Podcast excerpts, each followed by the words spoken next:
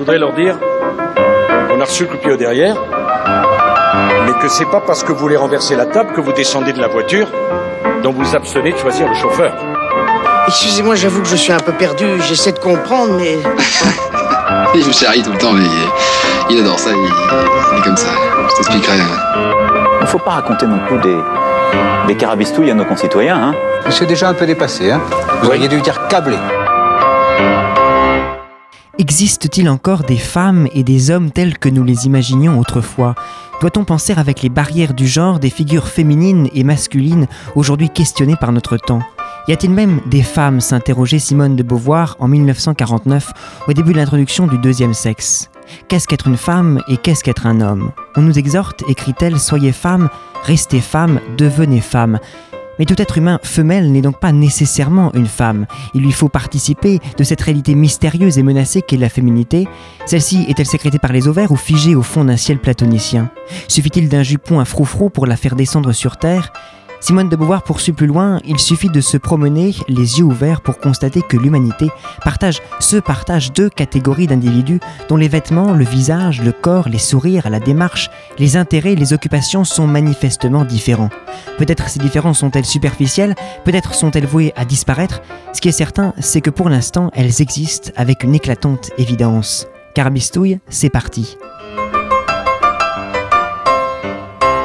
Bonjour à tous, bienvenue. Quelle femme est notre invitée d'aujourd'hui Pour parler du genre et de ses représentations, nous recevons ce midi Élise Devielle, sociologue spécialiste justement dans les questions du genre et membre de l'association Épicène. Bonjour, merci d'avoir accepté notre invitation. Bonjour, merci à vous. Alors elle est épuisée, mais elle nous revient de République tchèque, mais euh, voilà, je suis ravi qu'elle soit de retour parmi nous. Bonjour Jeanne. Bonjour. Alors elle co-animera toujours cette émission avec force, mais plus pour très longtemps malgré la présence de Jeanne en studio avec nous. Il faut dire que Jeanne est tellement claquée qu'elle risque de dire n'importe quoi, alors je préfère encore les vacheries d'Elise Saul.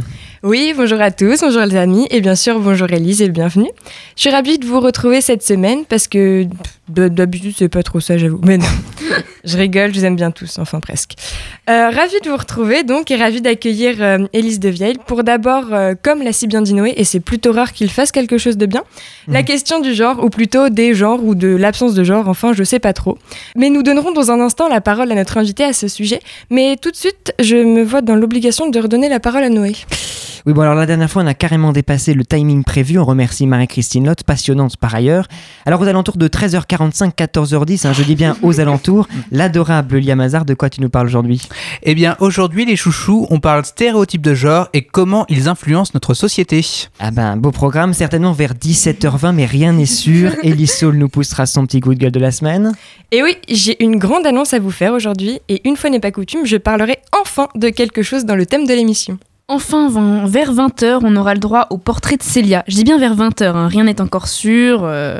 Alors aujourd'hui, ou peut-être demain, on ne sait pas, je vous parle de Judith Butler, une théoricienne américaine qui repense le genre. Un beau programme donc, mais d'abord on reçoit Élise Devielle, sociologue du genre et membre de l'association Épicène. On va peut-être commencer par ces deux questions, histoire de planter un peu le décor. Alors qu'est-ce que le sexe et qu'est-ce que le genre? Comment faire attention à bien dissocier les deux? Alors, euh, et donc vous avez trois heures dans ça. c'est ça. Euh, alors, ben, en fait, déjà, je, voulais cadrer ma réponse. Moi, je suis sociologue, donc je vais vous donner une réponse de sociologue. Ça ne veut pas dire que c'est la meilleure réponse. Évidemment, à titre personnel, je pense que c'est la meilleure réponse. Mais ça veut dire que euh, j'ai cette perspective-là qui va forcément teinter ma réponse. Donc, en sociologie, on considère que le genre, c'est un système d'organisation de la société qui sépare l'humanité en deux catégories, qu'on va appeler euh, catégorie de sexe, euh, et donc on va euh, appeler des filles des garçons, des hommes des femmes par exemple. On va attendre de ces catégories un certain nombre de choses, donc on va attribuer des caractéristiques différentes à chacune de ces catégories. Euh, une fois qu'on a les deux catégories, on va dire bah, les femmes sont comme ci, les hommes sont comme ça, et là remplacer avec n'importe quel stéréotype de genre dont vous allez parler tout à l'heure. Euh, et puis euh, on va aussi attendre que les hommes et les femmes se comportent de manière conforme, donc non seulement qu'ils aient une identité de genre, mais aussi qu'ils performent cette idée de, de, jouer le rôle du genre qui est conforme euh, à, la société donnée, à une époque donnée, etc. Et puis, bah, en fait, dans le système du genre, il y a aussi ce qu'on appelle euh, une norme euh, hétérosexuelle, c'est-à-dire qu'on attend aussi des hommes et des femmes qu'ils soient plutôt hétéros pour être considérés comme conformes aux normes du genre. Donc, en gros, on va avoir un système de genre où il y a d'abord la catégorie de sexe qui est considérée comme binaire, hein, soit M, soit F sur votre carte d'identité, soit 1, soit 2 sur votre carte vitale. Euh, Il n'y a pas 0, il n'y a pas 18, il n'y a pas euh, X. Euh, on est vraiment censé faire partie de l'un ou de l'autre. En France, aujourd'hui, parce qu'en fait, c'est pas comme ça partout, Oui. ça n'a pas toujours été comme ça. Euh, et donc, c'est ça, je pense, euh, la distinction qu'on peut faire, c'est que la catégorie de sexe, euh, qui est donc la, la- la case qu'on coche dans nos papiers, dans l'état civil, etc., c'est aussi une construction sociale, euh, c'est-à-dire un choix de société. C'est la société qui décide s'il y aura deux cases, trois cases, cinq cases, pas de cases, ou autre chose, parce que par contre, on aime bien faire des cases, hein, ça c'est nous les humains. Mais voilà, donc en gros, le, le- on va dire que le genre en sociologie, c'est c'est ce système d'organisation de la société, donc ça regroupe tout ça. On mélange souvent aussi avec l'expression identité de genre. Donc très souvent, quand on dit genre, on veut dire identité de genre. C'est pas faux, hein, c'est juste que peut-être c'est bien de préciser euh, quand on parle de comment on ressent son genre. Euh, dans ce cas-là, c'est l'identité de genre. Mais le genre en sociologie, c'est l'ensemble de de l'organisation de la société qui sépare l'humanité en deux, qui attribue des caractéristiques différentes à chacune des catégories. Et la dernière chose, c'est qui hiérarchise. Parce que le genre, c'est aussi un système de domination. Ça produit de l'oppression, des inégalités, des discriminations, de la violence, etc. Euh, et donc, euh, cette domination, elle est, vraiment, euh, elle fait partie prenante du genre. Le genre, il est une séparation, une attribution et des hiérarchies dans tous les sens. Hiérarchie donc entre les sexes, entre les sexualités, entre les identités de genre, etc., etc. Et alors justement, cette notion de genre est apparue très tardivement en France, n'est-ce pas, dans les années 90, c'est ça? Ben, c'est compliqué parce que la, la, le- la réflexion sur le genre, elle est très ancienne. Enfin, elle est très ancienne. On va dire qu'elle date de, des travaux d'anthropologie et d'histoire de la fin du 19e, début 20e, quand on commence à comparer les sociétés entre elles, les époques entre elles, euh, qu'on commence à s'interroger sur euh, est-ce que vraiment le sexe est forcément lié à euh, l'identité de genre? Est-ce que les comportements, les caractéristiques, les, les caractères euh, des hommes et des femmes sont forcément liés à la forme de leurs organes sexuels Est-ce que c'est naturel ou culturel? C'est un peu ces questions-là qu'on se pose euh, au début du XXe. Euh, donc cette réflexion-là, elle existe déjà depuis longtemps. Après, le terme de genre, il a été tellement utilisé pour dire plein de trucs. Un genre littéraire, le genre grammatical, enfin voilà, ça, ça veut dire plein plein de choses différentes. La, la première fois qu'on l'entend genre dans le sens identité de genre, ça va être plutôt dans les travaux de, de psychiatrie. Euh, et donc là, on va être plutôt sur les études euh, sur les personnes trans, euh, qui d'ailleurs sont des études plutôt transphobes hein, à l'époque. Donc voilà, mais la première fois qu'on l'utilise en, sociologie ou en, en philosophie, ça va être les années 60, euh, 70, on va dire. Donc voilà. Alors, Élise de Vielle, vous êtes membre de l'association Épicène. Pourriez-vous nous parler un peu de cette association, de ses projets, de ses missions et notamment du choix du nom? Épicène, c'est donc un mot euh, qui nous vient de la grammaire. En fait, les mots épicènes, c'est les mots qu'on n'a pas besoin d'accorder au masculin ou au féminin. Par exemple, euh, sympathique ou camarade, euh, on peut dire un ou une et on n'a pas besoin de- d'accorder. Euh, Est-ce que la personne qui a fait Hippocagne est- confirme donc voilà. Après, euh, l'association Épicène, donc dont je suis la salariée, euh, donc c'est une association qui a été fondée en 2013 euh, dans le sillon des débats sur la ma- le, le mariage pour tous, euh, parce que euh, donc nous on, on est plusieurs à être sociologues euh, à Caen, euh, à travailler sur le genre, les sexualités, euh, notamment donc sur les questions de discrimination, le sexisme, euh, la transphobie. Euh, et euh, dans les débats sur le mariage pour tous, et c'est toujours le cas aujourd'hui, on entendait beaucoup de bêtises hein, se dire euh, dans les médias. Et on était assez frustrés parce qu'en fait, en sciences sociales, on a plein de connaissances sur ces questions depuis bah, très longtemps. hein. effectivement, les, études sont assez sérieuses et institutionnalisées depuis facilement les années 80. Donc, on en sait des choses sur le genre, sur les familles, sur les sexualités. Et donc, on, en fait, on avait envie de diffuser ces connaissances en sciences sociales. Et c'est pour ça qu'on s'est dit, si on faisait, euh, si, on, si on montait une asso pour faire des conférences, mais aussi pour faire de la formation, de la formation professionnelle, de la formation continue, euh, ça nous permettrait de, de, diffuser ces connaissances qu'on a déjà. Euh, et l'objectif, l'objet de l'association, c'est la diffusion de ces connaissances pour le changement social. C'est-à-dire qu'on veut lutter contre les discriminations. Euh, ça a l'air bateau de le dire, mais on est favorable à l'égalité et à l'émancipation du genre. Mmh. Et donc, euh, bah oui, mais en vrai, il y a plein de gens qui sont pas favorables à ça, donc c'est pas si bateau que ça. Euh, mais en tout cas, voilà, nous, notre objectif, c'est ça, c'est de former les gens et de diffuser ces connaissances pour, en fait, que les personnes puissent s'approprier ces connaissances pour alimenter leur esprit critique et participer au changement social. quoi. Alors, vous le disiez, le genre est une construction sociale qui nous catégorise soit comme un homme, soit comme une femme, en opposant les deux genres. Euh, je voudrais vous faire réagir par rapport justement à un fait d'actualité de plus en plus important, la possibilité d'être non-genré, ce que nos confrères allemands appellent, euh, enfin, catégorisent comme divers. En France, ce droit n'est pas reconnu et cela pose un véritable problème, notamment pour les personnes intersexes. Je vous propose d'écouter un extrait de la plaidoirie lauréate du concours de plaidoirie du Mémorial de Caen cette année.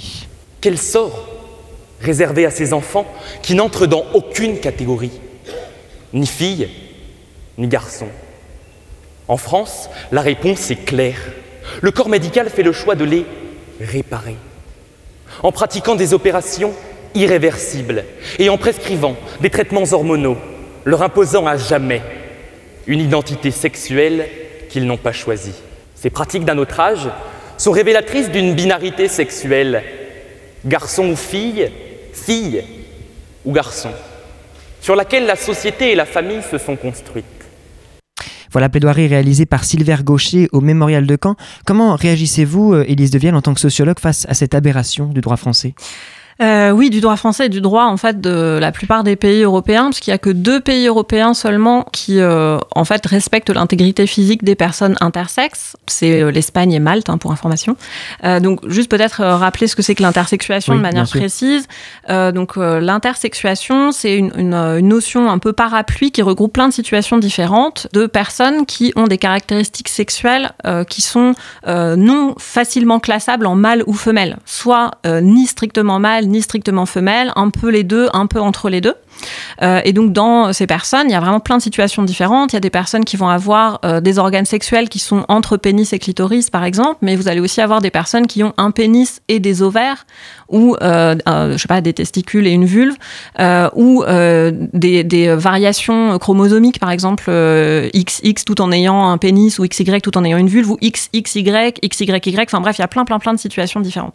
J'insiste sur le fait que ce sont des variations naturelles du développement sexuel et des caractéristiques sexuelles, ces personnes ont des corps qui sont sains. C'est-à-dire elles sont euh, en fait euh, la plupart du temps en bonne santé, c'est juste que leurs corps ont- font partie des variations du développement sexuel. Euh, la situation des personnes intersexes en France et donc dans plein d'autres pays, c'est que effectivement, comme on est dans une société qui est binaire où il y a que deux cases, bah, ces personnes-là, en fait, il faut qu'elles rentrent dans une case. Et donc, on les fait rentrer de force dans ces cases, puisque quand on parle de personnes, euh, il y a plein d'enfants intersexes euh, qui n'ont pas d'avis à donner, puisque c'est, c'est, ils sont pas majeurs. Donc, du coup, les décisions sont prises par des, des corps de médecins, les, les parents donnent leur parents accord. choisissent, euh, oui. voilà. Et donc, euh, euh, le problème, c'est qu'en fait, ces choix-là sont faits dans une méconnaissance de, un, ce que c'est que le sexe, mais aussi euh, d'une méconnaissance de comment va se développer l'identité de l'enfant. Parce qu'en fait, il n'y a pas que les caractéristiques sexuelles, il y a aussi comment cet enfant va se sentir.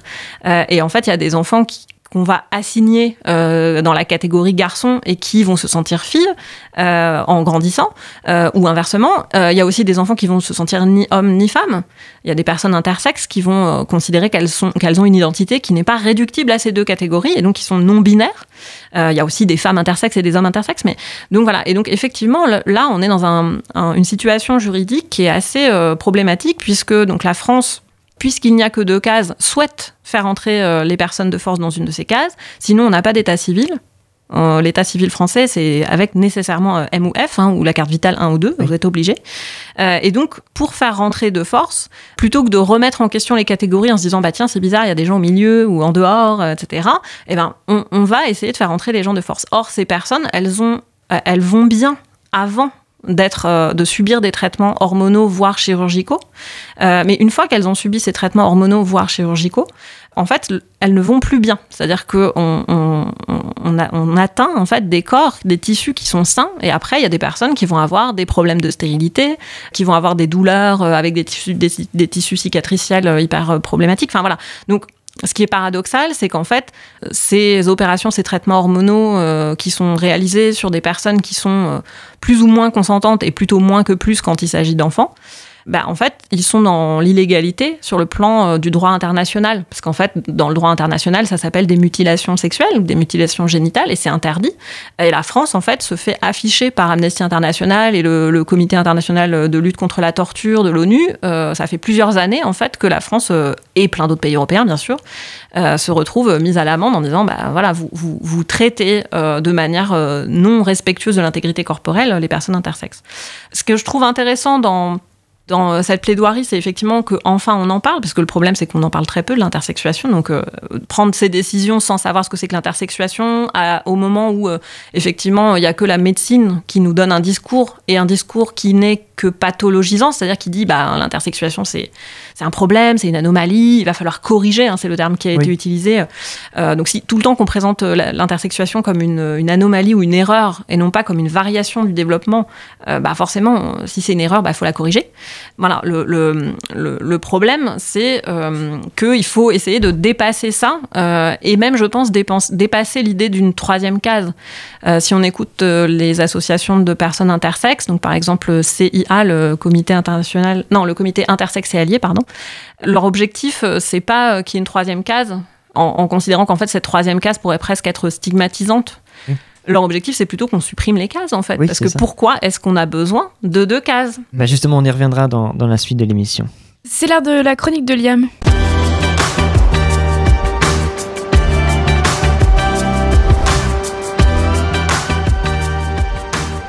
Ah, il a trop de poils, c'est dégoûtant. Non, t'es pas une vraie fille, tu ne portes pas de talons. Tu fais pas garçon, t'es pas assez viril. Ah, mais t'es super intelligente pour une fille. Pleurer, c'est pas un truc de mec, c'est pour les PD. Ah, dis donc, elle a chaud au cul celle-là avec sa robe. Ah, je sature, je sature, stop, stop, stop, ça suffit. Comme vous l'avez compris cette semaine, ma petite chronique sera concentrée sur les stéréotypes de genre. Alors oui, on va me dire qu'on en fait trop, que ça supprime l'altérité sexuelle, qu'il y a deux genres dans la nature, donc c'est normal qu'ils diffèrent, et patati et patata. J'ai l'impression que les hommes ne sont pas des vrais hommes. Mais qu'est-ce qu'un vrai homme? C'est un mec qui crache par terre, qui ne contrôle pas son pénis, qui est celui qui domine dans la maison. Il est le mâle alpha, celui qui protège la jeune fille épouvantée, mais qui en même temps euh, sait se battre. Un vrai homme, il est viril, sans l'être trop, car sinon c'est un macho. Mais il doit aussi avoir cette dernière caractéristique, parce que bien sûr, il doit montrer sa supériorité face aux femmes. Enfin, un vrai homme ne fait pas les tâches domestiques, car c'est réservé à la femme qui doit attendre son petit mari à la maison alors qu'il rentre du travail. Et donc, à l'opposé, la vraie femme doit aimer le rose, les paillettes, être intelligente, mais moins que l'homme, parce que sinon on a l'impression qu'on la lui coupe. Une vraie femme n'est que douceur et volupté, soumise à la puissance de cette figure masculine. Mais c'est quoi ce bordel? On a fait un saut dans le temps ou quoi? Ah, euh, on me dit dans l'oreillette qu'il y a des gens qui pensent encore comme ça. Coucou Eric, eh oui, ça faisait longtemps qu'on ne t'avait pas cité dans cette émission. Mais bon, tout vient à point à qui sait attendre. Et puis, tes paroles sont tellement délicieuses que tu vas d'émission en studio pour les compter, donc on peut les entendre tout le temps en fait. Tu as même une émission à toi, hein. tu en as de la chance mon loulou. Hein. Bon, on va arrêter là parce que ça devient gênant. Et puis retournons à nos bons vieux petits stéréotypes de genre. Et oui, je vous en ai fait une liste non exhaustive, mais au fond, qu'est-ce qu'un stéréotype de genre? En général, un stéréotype est une opinion toute faite réduisant les particularités, et ici sur le genre, qui est en sociologie une dimension identitaire, historique, culturelle et symbolique de l'appartenance biologique au sexe masculin et féminin. Et puis, les petits chats, quand on dit que la femme fait la cuisine et l'homme est doué à la mécanique, c'est totalement stéréotypé. Tiens, je vais prendre en exemple moi-même, car je suis à l'opposé de ce qu'est un vrai homme. Nom de Dieu, je me place encore dans le sujet après la chronique de la semaine dernière. Ça démontre une certaine mégalomanie aiguë qui grandit à vue d'œil, mais passons. Donc je vous dis que la définition de ce qu'est un vrai homme n'est pas pour moi. Par exemple, je suis une flippette grave. Araignée, trucs violents non identifiés et, et les insectes. Un peu du noir aussi et tutti quanti. J'ai grandi en aimant le bleu mais aussi le rose et ce n'étaient pas les voitures qui m'intéressaient. Surtout, vous m'avez pas vu monter un meuble, car Bob le bricoleur, c'est certainement pas moi. Mon oncle s'en rappelle lorsque nous avons remonté mon lit. Et pourtant, cela n'empêche pas Elise d'avoir irrépressiblement envie de moi. Et mais qu'est-ce qui nous arrive? Oh mon dieu, Liam Tiens, Je viens de parler de Bob le bricoleur dans cette partie, ce qui me fait penser que les stéréotypes de genre sont inculqués dès le plus jeune âge. Les filles sont censées être des princesses, tout de rose vêtues, avec de préférence un animal de compagnie, et qui doit être sauvé par le preux chevalier. La semaine dernière, je vous ai dit que j'avais grandi avec les Disney et depuis quelques années, on se rend compte que l'image véhiculée est nocive pour les petites filles. Soumises, passives, être des filles à la taille fine, blanches de préférence et d'une niaiserie sans précédent. Heureusement qu'il y a Rebelle. Les petits garçons, eux, doivent être preux, euh, courageux et surtout sortir qu'avec des filles correspondant à la description précédente. Mais les filles peuvent aussi être des caissières ou des marchandes, parce que c'est vrai que toutes les femmes sont vénales. Mais bon, attention à ne pas les éduquer à devenir des grandes patronnes. Non, non, non, non, non, ce métier est réservé aux hommes. Enfin et surtout, la petite fille joue à l'aspirateur, rose, avec une machine à laver, rose, ou bien avec une petite dinette, rose, parce qu'il faut bien qu'elle intègre que sa vie ressemblera un peu à ça. Mais nous aussi, les hommes, on ressent cette pression. Bien sûr, elle est bien moins forte que pour vous. Nous sommes dans des rapports sociaux où l'homme domine et la femme est soumise et heureusement que de plus en plus de voix se lèvent contre ce système patriarcal. Cependant, on est conditionné à tout cela, comme vous, et ce dès le plus jeune âge. Les sports, les voitures, les jeux de mecs, combats, pompiers, etc. Et face aux jeux de filles, cordes à sauter, dinettes. Cela nous enferme dans une spirale qui fait devenir certains, pas tous, hein, de parfaits idiots, pour rester polis, qui croient que la femme doit rester à la maison. Mais bon, même si l'enfant joue un rôle primordial dans la construction des stéréotypes de genre, socialisation primaire bébé, avec la famille et l'école, c'est toute la société qui crée ces derniers. En effet, devant ton collège, tu vas te faire passer pour un autre, essayant d'écraser les autres. Mais oui, pour les garçons, montrer qui dirige l'établissement avec la bagarre, et l'autre, les filles, qui en font tout autant, mais par la réputation. Voilà encore un autre stéréotype de genre. D'ailleurs, dans chaque film représentant le collège, tu as toujours ces deux personnages. D'un côté, pour les mecs, tu as la brute, très bête et bagarreur, souvent contrebalancé par le geek, héros de la série, qui n'est pas populaire, voire même harcelé par la brute, mais qui au final gagne par son intelligence. De l'autre, pour les filles, tu as la bêche, très jolie, blonde de préférence, très populaire, riche et fait tourner la tête des garçons. Et de l'autre, tu as la timide, réservée, mais au final qui termine avec euh, le geek. On se rend compte qu'elle est aventurière. Bon, j'avoue, ça, ça contrebalance un petit peu. Mais il n'y a pas que dans les films. Dans les pubs, c'est la même chose. D'un côté, la femme est hyper sexualisée pour exciter le mâle en chaleur. Pour cela, je vous conseille Pépite Sexy sur Insta, c'est vraiment génial. Et de l'autre, l'homme est mystérieux, intrépide, aventurier. Oui. Enfin, j'aimerais terminer par nous, simples personnes. Et oui, car dans nos gestes, nos paroles, nos actes, on véhicule tous un peu des stéréotypes. Par exemple, les femmes doivent se maquiller alors que c'est souvent mal vu pour les hommes. Pourtant, quand le produit est créé, on ne lui assigne pas de genre. Donc pourquoi, au grand Dieu, pourquoi on assimile des objets à un type de genre précis? Je vous rappelle que les hommes se baladaient en kilt ou en jupe, et cela ne posait aucun problème. De même, les couleurs bleues étaient pour les femmes, et les hommes avaient la couleur rose. C'est pour cela qu'aujourd'hui, de nombreuses personnes tentent de s'extirper de ce carcan qu'est le genre. Ah oui, depuis le début on utilise le mot genre, pas le mot sexe, car le genre désigne plutôt la construction sociale, alors que le sexe est plutôt lié à la biologie, et ce n'est pas parce que tu as un utérus que tu joueras à la poupée.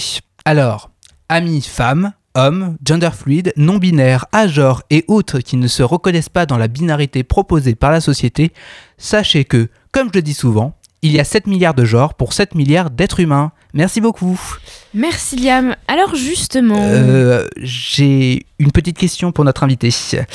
Parce que Élise, elle a eu son quart d'heure de gloire, hein, euh, donc euh, c'est un peu à notre tour. Et puis Noé nous a dit qu'il fallait dynamiser l'émission, comme si elle l'était pas déjà, donc bon... bon, bon, vas-y Liam, je t'en prie, mais une seule question, ce sera tout. Oui, merci, merci. Je parlais de stéréotypes de genre. On observe des modifications permanentes des codes du genre entre les époques. Le genre repose finalement sur des caractéristiques qui fluctuent énormément. Comment ont évolué ces différentes caractéristiques euh, comment elles ont évolué euh, dans les sociétés occidentales. Oui. Parce qu'en fait, c'est ça, euh, toute la question de, cette, de la variabilité des caractéristiques de genre, c'est qu'elles varient selon les époques, mais elles varient aussi selon les cultures, et elles varient même selon les milieux sociaux. Et en fait, ce qu'on appelle masculin change complètement d'un contexte à l'autre. Donc, bah, ça dépend, effectivement. Si vous prenez, par exemple, les critères esthétiques virils de la cour de Louis XIV, c'est porter des talons hauts, c'est montrer ses jambes. Que les femmes n'avaient pas le droit de faire à l'époque. Et puis, ben, effectivement, si vous mettez ce, même Louis XIV dans le métro à Paris aujourd'hui, ben, vous voyez que ça marche pas, euh, parce que les codes, les codes ont évolué de cette manière. Euh, après, ouais, les exemples que vous avez cités sur, euh, par exemple, le port de la jupe sont, sont intéressants parce que effectivement, les kilts, mais aussi, je sais pas, plein d'autres, les djellabas, les kimonos, en fait, il y a plein d'éléments. Ou même chez nous, euh, en France, il y a aussi des hommes qui portent des robes comme qui s'appellent des soutanes. Euh, et donc, ça dépend complètement des, des, contextes. Dans certains contextes, on va considérer que c'est féminin et, et, dans d'autres masculin. En fait, les, les éléments qui sont communs, c'est que quand c'est les femmes qui le font, c'est dévalorisé socialement. Et donc, euh, les hommes peuvent porter des jupes, mais pas des petites jupes à fleurs si c'est les petites jupes à fleurs qui sont considérées comme féminines. Euh, par contre, effectivement, euh, je sais pas, sur un podium, dans un défilé de mode euh, haute couture, etc., il va y avoir des hommes qui vont porter des jupes, mais ça va être des jupes qui vont être designées pour hommes, et ça va pas être les mêmes que celles qu'on attend euh, que les femmes portent. Donc, euh, oui, ça évolue d'une époque à l'autre. Ça évolue aussi d'un milieu social à l'autre. Par exemple, dans les stéréotypes euh, féminins, genre euh, les filles sont censées être douces et, euh, intuitives et s'intéresser aux autres, etc. Mais aussi, donc, les filles sont censées être vulnérables. Il faudrait leur porter des trucs lourds et leur tenir la porte. bah, ça, en fait, c'est aussi une définition qui est marquée par un milieu social. Parce que à quelle femme on devait la galanterie? C'était aux femmes des classes supérieures, ouais. en fait. Pendant ce temps-là, les femmes paysannes, les femmes ouvrières, mais aussi les femmes esclaves, on ne leur tenait pas à la porte et on ne leur portait pas des trucs lourds et on ne leur payait pas euh, leur repas au restaurant, etc. Donc, en fait, la définition de la féminité comme une petite chose fragile, etc., c'est aussi euh, une définition qui est marquée par un milieu social. Donc, une époque, un milieu, une culture. Euh, et donc, y a, ouais, y a, en fait, il n'y a rien qui est masculin en soi, euh, n'est masculin que ce qu'une société donnée à un moment donné, dans un milieu social donné, a décrété masculin. Et pareil pour le féminin. Merci beaucoup. Sans transition, je passe la parole à celle qui nous éveille un peu et n'hésite pas, vous le verrez, Elise, à me calomnier et à nous farcir de ces frasques immondes. Elise Saul, c'est à toi.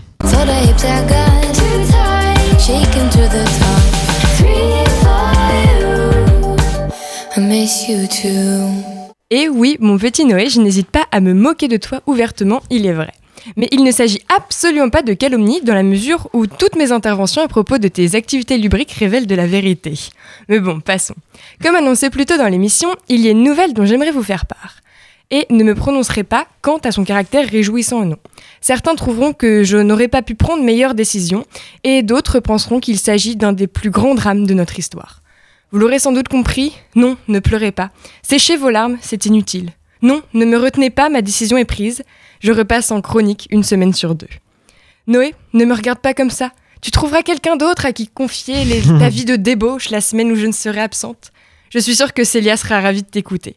Fais gaffe à toi quand même, hein, Célia. C'est dangereux. Regarde où j'en suis. Quant à toi, Liam, je te vois sourire et te frotter les mains de satisfaction tel un méchant Disney un peu cheap. T'as enfin ce que tu voulais, t'es content? Non, nous n'aurons plus à nous battre chaque semaine pour ce micro rouge. Et oui, vous ne le savez peut-être pas, enfin c'est même sûr que vous le savez pas, parce que vous n'êtes pas avec nous en studio. À moins que je sois en train de parler au Liam du futur qui réécoute l'émission Au caca, mmh. tu serais au courant Bah, ça devient bien, bien trop complexe là. Enfin bref, donc oui, chaque putain de semaine avec Liam, nous nous battons avant de savoir qui aura ce foutu micro rouge. J'ai l'honneur de l'avoir aujourd'hui par ailleurs. Nous sommes passés du premier arrivé, premier servi, mais on fait semblant de rien, à on se dispute littéralement le micro devant tout le monde pour aboutir à une garde alternée, tel un enfant que nous chérissons du plus profond de nos petits cœurs. Enfin, je sais pas si t'as un cœur toi, mais moi j'en ai un. Enfin, je crois. Enfin bon, le problème est désormais réglé, puisque je serai là qu'une semaine sur deux. Finalement, c'est un peu une garde alternée entre vous autour de cette table et mes cours d'anat, du membre supérieur que j'aime d'amour. Ah là là, les 20 muscles de l'avant-bras à prendre une véritable passion. Et oui, pour ma deuxième et sûrement dernière co-animation, je ne lésigne pas sur les violons et les débuts de chronique durant si longtemps qu'on dirait presque une chronique de Noé. Mmh, mmh. Mais est-ce que j'ai une chronique déjà? Eh bien, la réponse n'est pas si sûre. Non pas que le thème de cette émission ne me parlait pas, au contraire, j'ai rarement été aussi emballée. D'autant plus que l'invité possède un prénom de toute beauté, gage d'une intelligence et d'une superbe race. Bien sûr. Et je ne dis absolument pas ça parce que je porte le même prénom. Vraiment rien à voir. Donc oui, le problème, car oui, il y a toujours un problème, n'était pas mon manque d'intérêt pour le sujet, mais au contraire mon trop grand intérêt. Il y a tellement de choses à dire sur le genre, ce questionnement nous paraît si récent, mais pourtant à la base de tout ce que nous connaissons. Je vais vous raconter un peu ma vie, donc euh, bon. Après tout, c'est ce que je fais chaque semaine, mais dérobé, alors autant l'assumer un peu. Alors déjà, j'ai eu la chance de grandir dans une famille où je pouvais jouer à la Barbie autant qu'aux petites voitures, et j'avais même un château fort Playmobil où ils affrontaient les Lego dans des combats sans merci. Tout ça pour dire que ma famille ne m'a jamais cantonnée aux stéréotypes de genre, enfin les plus flagrants. Mais un jour vint le temps de l'école. Je vous avoue que sur le coup, je m'en suis pas rendu compte. Mais c'est quelques années plus tard, en me penchant sur ce merveilleux sujet qu'est le genre, que j'ai réalisé qu'effectivement, on me regardait mal à l'école, peu importe ce que je faisais. Apparemment, trouver de l'intérêt à la fois dans la lecture, les pirates, les dinosaures et les princesses n'était pas le bienvenu. Tu pouvais choisir qu'un seul pack en fait. T'avais pas le droit au maxi pack avec Mhm. toutes les options dedans. Non, ça, c'était pas pour nous. Enfin bref, je ne suis pas sortie traumatisée de cette expérience, mais j'ai mis beaucoup de temps à me défaire de ces idées et je pense que pas mal sont encore ancr- ancrées en moi. J'essaie petit à petit de m'en rendre compte, de les comprendre afin de mieux les déconstruire. Alors je sais que vous allez vous dire que cette histoire est un peu légère et que franchement j'ai eu de la chance par rapport à d'autres. Alors oui, j'ai eu de la chance et j'en suis consciente. Et je pense même que pour des gens qui ne réfléchissent pas spécialement à ces questions, ce que je viens de raconter ne fait absolument aucun sens. Mais je crois avoir un exemple un peu plus parlant. Combien de fois n'ai-je pas entendu Ah mais en fait t'es plus intelligente que t'en as l'air? Au premier abord on se dit que c'est juste un compliment, qu'on me dit que je suis intelligente, tout ça, tout ça. Mais ne voyez-vous pas toute la violence se cachant derrière? Comment ça je suis plus intelligente que j'en ai l'air? Ça sous-entendrait que le physique est gage de l'intellect? Ou alors que ça s'applique uniquement à moi À nous perçus comme femmes Si c'est le cas, en plus d'être désolant sur le point du rapport au corps féminin, entre guillemets bien, enten- bien entendu, c'est scandaleux quant à la corrélation, ou plutôt l'absence de corrélation entre femmes et cerveau, blague prisée des plus grands humoristes, coucou Jean-Marie Bigard. Hmm. Tout ça pour vous dire que c'est une question bien plus compliquée qu'elle n'y paraît, et que personnellement, j'aime à croire qu'un jour, on se définira enfin tous de genre humain. Merci Élise. Alors je ne passe pas la parole à mon colocataire d'utérus Non, puisque on est à la bourre. encore une fois nous sommes à la bourre, on dirait des chronique, hein. professionnels, c'est fou. Donc nous passons à la suite de l'émission.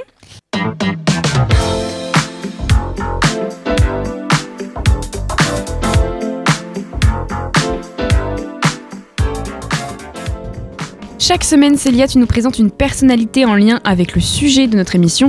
Tu nous parles aujourd'hui de Judith Butler. Judith Butler est née le 24 février 1956 à Cleveland, dans l'Ohio. Elle est professeure de rhétorique et de littérature comparée à l'université de Berkeley. Elle est également auteure et a publié plusieurs ouvrages sur le genre, les plus importants étant Troubles dans le genre, Gender Trouble, Défaire le genre, Undoing Gender, ou encore Ces corps qui comptent, Bodies That Matter. Elle est l'une des plus remarquables théoriciennes des études gays et lesbiennes.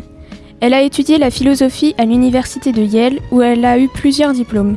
Elle a enseigné à la Wesleyan University, Washington University, John Hopkins University et à l'Université de Californie, Berkeley, où elle a été désignée professeure de rhétorique et de littérature comparée en 1998.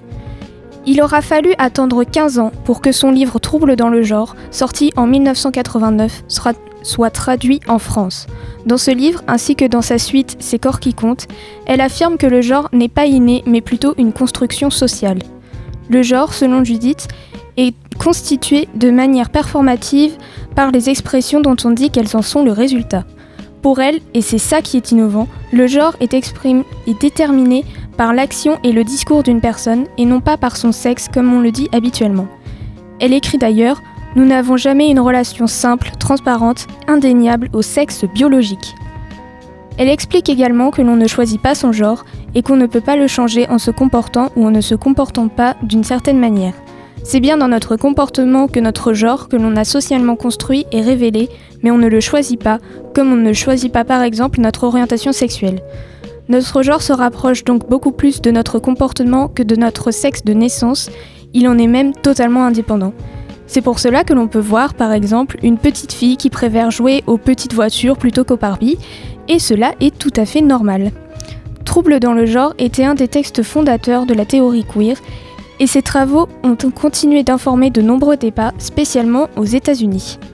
Dans cette même œuvre, elle va même encore plus loin et explique que ces notions de genre et de sexualité servent à perpétuer la domination traditionnelle des femmes par les hommes et que l'on vit dans une matrice hétérosexuelle. Un autre de ses livres sur le sujet est Défaire le genre, dans lequel elle nous livre ses réflexions sur les normes sociales et politiques liées au genre et à l'identité sexuelle.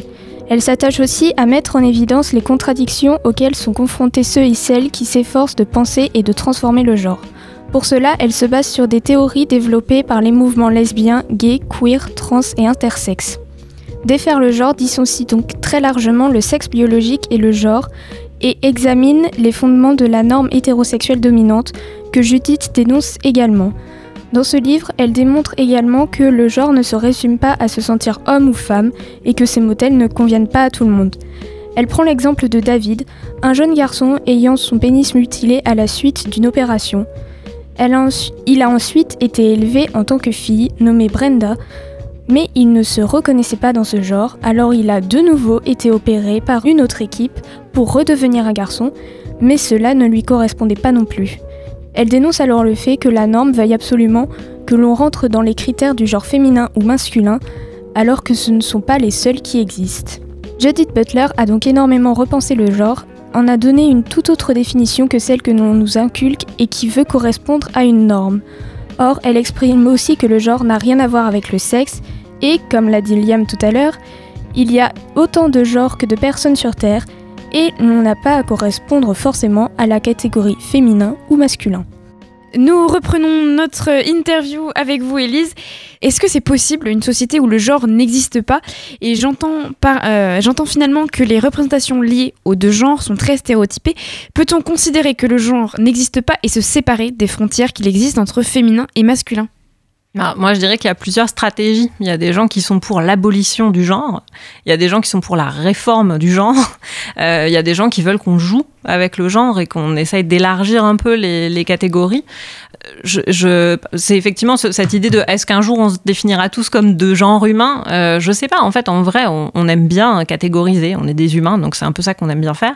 Euh, ce qu'on aimerait bien, c'est quand même au minimum se départir de, des hiérarchies euh, et effectivement le fait de séparer tout et tout le temps en attribuant des trucs spécifiques. En fait, l'idée, ça serait peut-être plutôt de de faire en sorte que tout le monde puisse accéder à tout.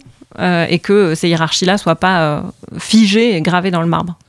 Merci, bah écoutez, ce seront les mots de la fin. Merci beaucoup d'être venu, euh, Élise de Vielle, de nous avoir accompagnés durant ces 30 minutes, un peu plus de 30 minutes, on est encore à la bourre.